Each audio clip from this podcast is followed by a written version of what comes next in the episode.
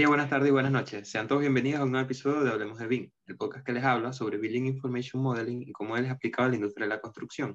Con ustedes les habla Osvaldo Hernández y con nosotros también estará mi compañero y amigo Fabián Álvarez. Muchísimas gracias Osvaldo, es así, estamos muy felices de traerles un nuevo episodio, pero sobre todo muy agradecidos de que nos escuchen una vez más. el día de hoy le traemos un episodio interesante y bastante importante en nuestra opinión, ya que eh, fuera del aire estábamos hablando de que eh, así como el IFC es, es, tan importante para crear un mismo lenguaje dentro de los formatos de, de, los softwares, eh, en este caso, este tema que es los usos BIM es importante para crear un mismo lenguaje a la hora de implementar BIM o los, o los métodos BIM de la misma manera a través de todos los proyectos que por supuesto cambia eh, dependiendo de los países y, y, y las normas y estándares, pero al final ir todos en la misma página. Eso, estar todos, tener un mismo lenguaje, saber lo que se va a hacer, este, tampoco estar inventando tanto, por así decirlo, ya saber los objetivos, los propósitos y los objetivos. Eh, los propósitos es por qué hacemos, por qué se hace BIM, este, porque en realidad implementar eh, estas nuevas tecnologías o qué se le puede agarrar. Y el objetivo obviamente es conseguir algo, que, que, información, porque ya hemos dicho que se produce bastante información y bueno, el objetivo al final sería sacar el provecho de esa información, arrusar esa información o de una manera más fácil de, obtenerla, pues también. Y bueno, este, vamos a hablar sobre los BIM usos, eh, los usos de BIM. Nos enfocamos bastante en el... Es como que un... Eh, eh, un, documento creado por la Universidad de Pensilvania, documento digital, si vas a, su página web lo puedes conseguir ahí. Este, y bueno, hablando un poco la prefase, ellos también definen lo que es BIM, ellos dan también su definición de lo que es BIM, este, y dicen también con respecto a eh, qué es un BIM use, también que es importante saberlo. Y va más o menos a esto lo que le estamos diciendo, saber cómo aplicar BIM, el propósito de BIM y lograr el objetivo al final también. Sí, exactamente. Eh, básicamente. Porque es un método, ¿no? Estuvimos discutiendo. ¿Qué cosa? Los bueno, sí.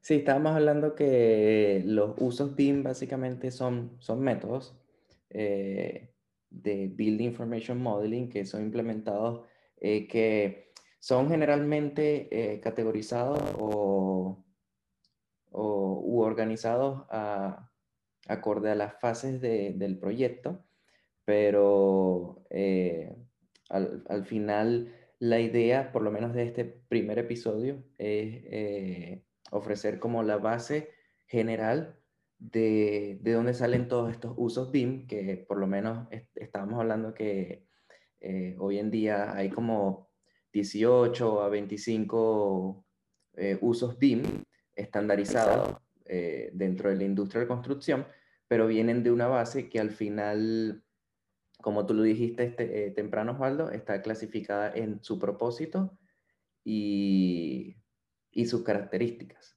en más allá de las fases de, del proyecto.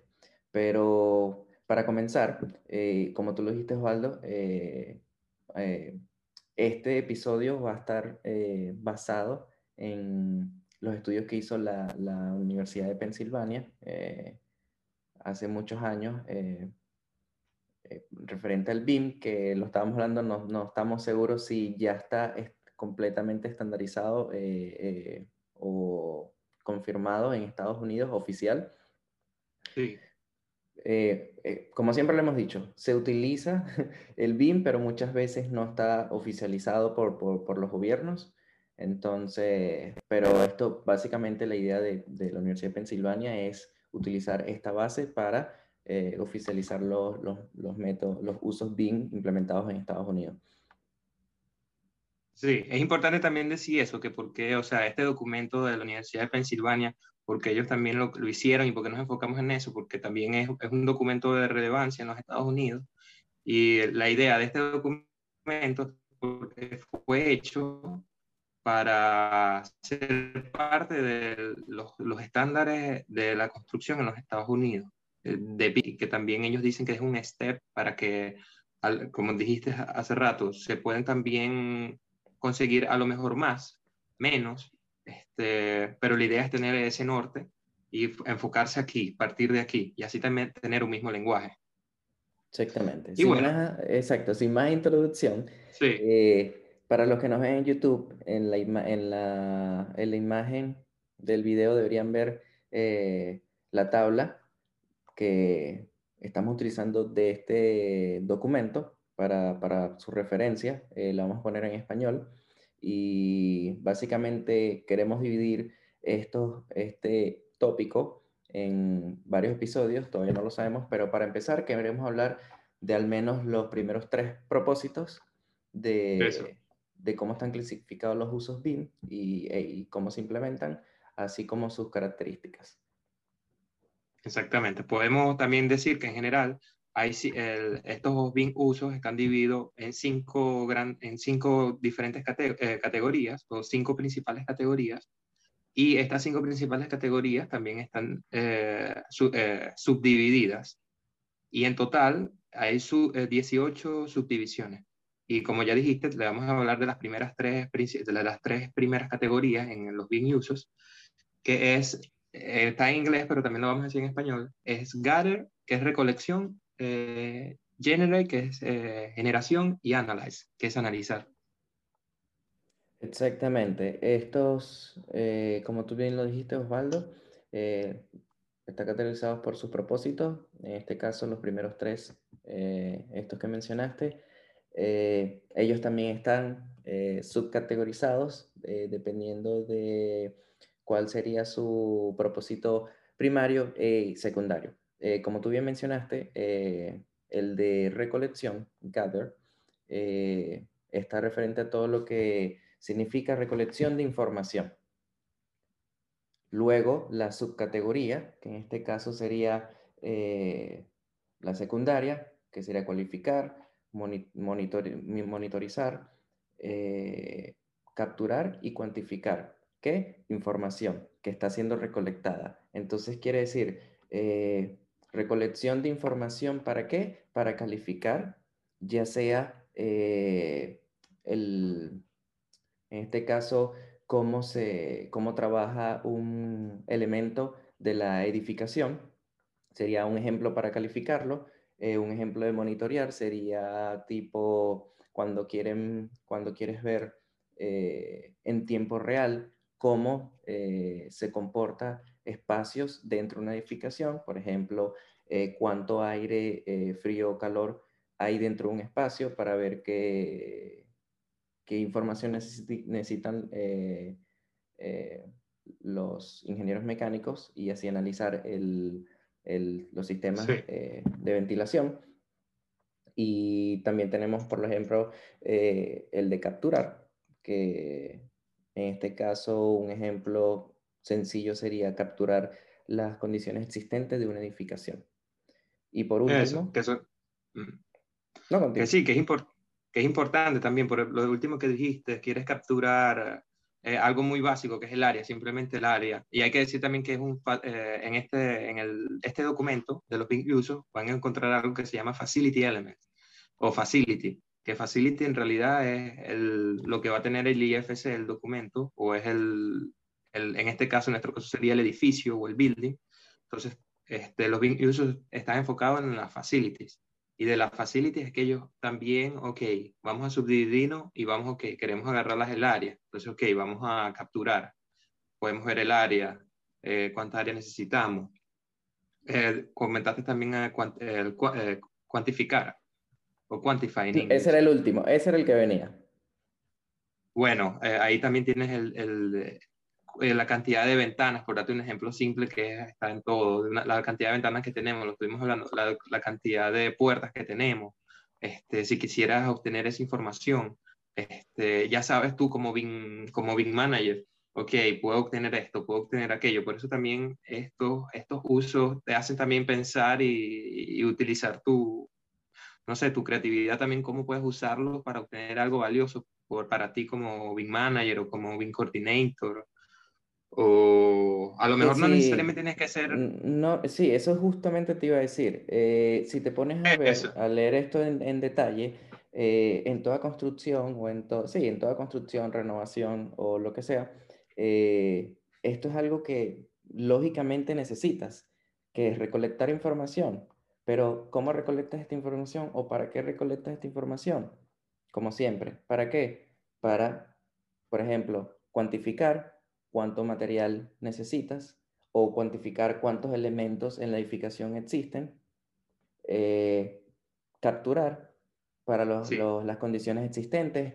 ¿Por qué? Porque si tú vas a hacer una renovación de una, edificación, tú necesitas saber la información que está allí para ver cómo tú vas a, por ejemplo, demoler alguna parte para construir o simplemente demoler todo completo. O sea, al final, si nos ponemos a ver más allá de un BIM Manager o un BIM Coordinator, obviamente el BIM Manager y el BIM Coordinator se van a asegurar de que esto se haga o se implemente de la manera más correcta, pero es algo de que, así como el BIM Manager o el BIM Coordinator, también el project manager, los arquitectos, los ingenieros, los diseñadores, hasta la persona, hasta el dibujante o el delineante, tiene que entender este tipo de, de, Hay que decir algo, que también ellos dicen que todos estos usos no son necesariamente para una fase del proyecto, puede ser usado en todas las diferentes fases, porque como también es un buen ejemplo, tienes el ejemplo de una construcción que ya existe, pero también puedes tener el ejemplo de una construcción que se va a crear, que va desde un punto cero. Entonces también tienes todos estos usos que a lo mejor lo puedes usar de, otra, de otra diferente manera. Eh, y son aplicables también incluso para la parte del diseño o desarrollo de, o developer, de, de, códigos también. Y también quiero decir algo importante para ir cerrando la parte de Gatter, de recolección, es que también de aquí también sale, este, también es bueno, interesante saber que si con, uniendo, por ejemplo, dos este, subdivisiones, también puedes llegar a tener lo que se llama el puedes, puedes, sacar el quantity, quantity takeoff, o el, ah, ¿cómo se llama eso en español? La, el presupuesto, el, el, presupuesto. Puedes sacar el presupuesto. Lo, lo, que sería un, 4, un 4B, un 4D, sorry, eh, que es el costo de la edificación. Y también es, un, es, una, es una herramienta, pues, que sacando estos big uses, también puedes eh, elevar el nivel del proyecto también. Y bueno, creo que podemos pasar un poco a, a, Generate. Sí, antes de irnos a Generate, lo que podemos hacer a generar, podemos decir que como primer propósito de, para los usos BIM está eh, recolección de información y luego está eh, la subcategoría que puede ser recolección de información para capturar, para monitorear o para cuantificar. Qualify. Entonces nos vamos a Generate. Ok, en el caso de, de generar, eh, básicamente en este propósito es de generar ¿qué? información y en, como subcategorías están eh, prescribir, eh, luego están las dimensiones o tamaños y luego en inglés está como arrange, pero básicamente es... Eh, determinar la locación del lugar, esa arrange. Básicamente determinar todo. Generar la, la, prescripción de lo que se necesita, es decir, se necesitan elementos eh, específicos o, grúas como tal en, en, el sitio, esa necesidad de qué tipo de, de, de, elementos eh, y materiales de edificación necesitas. Luego tienes el de eh, eh, determinar la locación, como tú lo estás diciendo, Osvaldo, que es básicamente poner todo junto, dónde van estos elementos en locación y en posición. Exactamente. Y esa que acabas de decir es también muy importante. Eh, también hay una que, bueno, ya la comentaste primero, prescribir, que también, ok, ya tenemos la data que recolectamos, tenemos todos estos elementos que tenemos que el modelo tiene o que el facility tiene, pero ahora, ok, estos elementos en realidad tienen una función dentro del modelo. Eh, te puedo dar un ejemplo. Este, determinar la necesidad que tiene, no sé, una, por decirte una poseta. Están las posetas, que, ¿dónde están las posetas? Eh, qué función está cumpliendo este elemento dentro del, de la edificación. Y por eso es que están, tienes esta locación, sabes dónde está el modelo, eh, el prescribe, eh, la prescripción, que es como que, ok, ¿está en realidad este elemento en un baño o está en una bedroom? Dentro del modelo.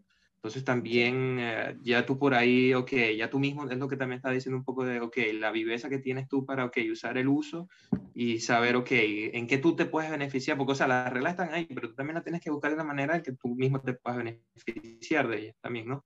Este... Sí, al final yo pienso que tienes todas estas herramientas eh, que básicamente lo que hacen es eh, estructurar, organizar y implementar la tecnología dentro de la construcción. Y como lo hizo Osvaldo, cómo tú lo implementes, pues eh, ya, ya está entre, eh, eh, ya entra entre tu elección o incluso de que, que si, si, lo puedes o no puedes utilizar, cuánta, cuántos recursos necesitas, o etcétera. Así es. creo que lo tocamos todo de la segunda parte bueno, este, está, también... está, el tamaño de, los, de, las dimensiones, que, bueno, que básicamente, exacto, es eh, generar las dimensiones de, de, los elementos que se van utilizando, que se van a, a, utilizar para el diseño. Básicamente, eh, cuando hablamos de generar y de estas subcategorías, estamos hablando por lo menos en la etapa de diseño, en la que se están básicamente eh, haciendo los planos, eh, incluso el modelo, eh, se están colocando los, los tamaños, las dimensiones de los elementos, lo que se necesita e incluso la locación de estos mismos elementos constructivos. Así es.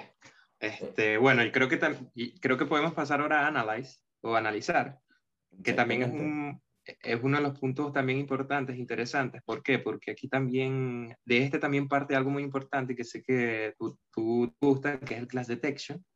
Porque también lo mismo, como fuimos al principio, que usamos la primera, usamos Gatter para llegar a, por ejemplo, todos estos elementos, eh, usamos Being Uses de Gatter y pudimos obtener el, el 4D, el 4D, que es el costo de la edificación. Con Analyze también podemos llegar a tener eh, la coordinación que sería en este caso el class detection. También podemos recolectar eh, información de dónde en realidad los elementos están. Eh, es también, eh, ok, está esta pared, tú también puedes hacer chequeos de dónde están los diferentes elementos de la facility y ver si ellos están en el mismo lugar, si chocan.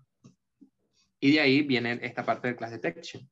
Sí, yo creo que si vamos como que en orden, como, como lo habíamos dicho al principio, se, primero se recolecta información, luego se genera información y luego que se analiza esta información. ¿Cómo se analiza esta información? Uno de esas, analizar sería la, la categoría, el propósito, y luego tenemos las subcategorías que serían, por ejemplo, coordinar. Ahí es donde entra el clash detection o el, o el choque, eh, detección de los choques elementos, eh, donde ahí sería la, entraría la coordinación entre elementos estructurales con arquitectónicos, mecánicos, etc. Y allí se estaría analizando para, se estaría analizando el, el, el diseño para encontrar una armonía entre los elementos y cómo ellos se comportan dentro de la edificación. También están las otras subcategorías que también son bastante importantes en mi opinión, que serían la de validación. Estarías analizando los elementos de la edificación para validar su, ya sea su, eh, si, si, están, si, si, cumplen con las normas, pero también si, eh, si están accurate. Si siguen los parámetros, sí, a mí me parece también la última bastante interesante porque es la que también puedes aplicar más en el, o sea, eh, dependiendo de tus normas, es donde también puedes comparar y también puedes tener un parámetro a seguir y donde puedes conseguir los errores también, porque en realidad al final la idea también es conseguir errores y validando, eh, por ejemplo, tienes el, el facility element en un, en un, documento AFC, tú tranquilamente puedes eh, validar, si, por darte un ejemplo, si el, el tamaño de, de, las ventanas o el tamaño de las puertas es la mínima requerida para un diseño de, para casas, que tienes que tener un mínimo, una mínima longitud con validación, tú chequeas esto y estás aplicando BIM para validar el código o la, el build, los códigos de construcción del país en donde estás. También es, también, eh, creo que es de bastante ayuda para, para la gente y también te, permite como que unir las dos cosas, las tres cosas, porque tengo este modelo, pero ¿cómo después puedo yo conectar las, las reglas usando el BIM? usando uno de los Bing Users. Sí, es como que obviamente todo lo que estamos hablando se ha hecho por milenios y, años y siempre se ha hecho a la hora de llevar a cabo una construcción, pero volvemos y repetimos, eh, como tú dijiste ahorita, tener todo, es todo el modelo más los usos, más la información, puedes llevar a cabo cosas de mejor manera, eh, más sustentables, eh, en menor tiempo y que en mi opinión permite que muchísima más gente esté involucrada en, el, en, el, en la industria de la construcción, porque por lo, por lo que tú y yo sabemos, eh, eh, esta industria es, es, un poco pesada porque eh, lleva bastante cálculo, información y mucha gente involucrada. Análisis. En análisis, análisis, y disciplinas involucradas. Y siento que entre, entre, entre más sencillo o simple se haga ver esto, más fácil va a ser que las personas se, se, se metan eh, en este mundo eh, y quieran llevarlo a cabo eh, la construcción con el uso del BIM y la tecnología. Sí. Y que también lo que me gusta más de este, de este BIM uso, de este documento, este, es que es aplicable a todo, es lo que ellos también dicen, es aplicable a cualquier nivel de, a cualquier nivel de, de fase del, del, del, facility element, de elemento de la facilidad. Este, y eh, hemos dado bastantes ejemplos, desde ejemplos pequeños desde una puerta, pero también aquí en, en analizar o analyze en el documento hay, un, hay una subcategoría, eh, una subcategoría que se llama forecast en inglés, pero en español sería como que mm, eh, predecir. O pronóstico, eso, pronóstico, predecir. Bueno, pronóstico, predecir. Y con ese también puedes tener el, puedes aplicar, también depende de ti, pero pudieras saber fácilmente la cantidad de energía que va a producir la edificación, que es una de las cosas que hemos hablado antes. Y ya tienes que con esta guía, ah, ok, eh, ¿en qué categoría entra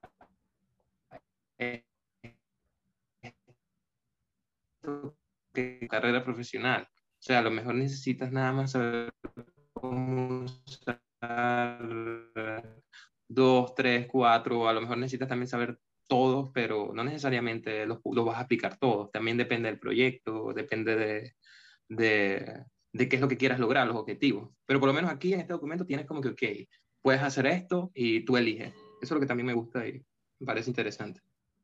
Sí, yo siento que para, para, para por lo menos para nosotros que tenemos eh, cierta poco tiempo dentro de la industria de la construcción, nos ha servido bastante para nuestras carreras y nuestra profesión en, en, la vida real. Muchas de estas cosas las aplicamos el día a día y en mi opinión, eh, eh, por lo menos en mi caso, y estoy seguro que en el tuyo también, me ha permitido entender muchísimo más cómo llevar a cabo un proyecto de construcción eh, desde un punto de vista, desde varios puntos de vista, porque puede ser un punto de vista analítico, pero también un punto de vista de, eh, eh, administrativo.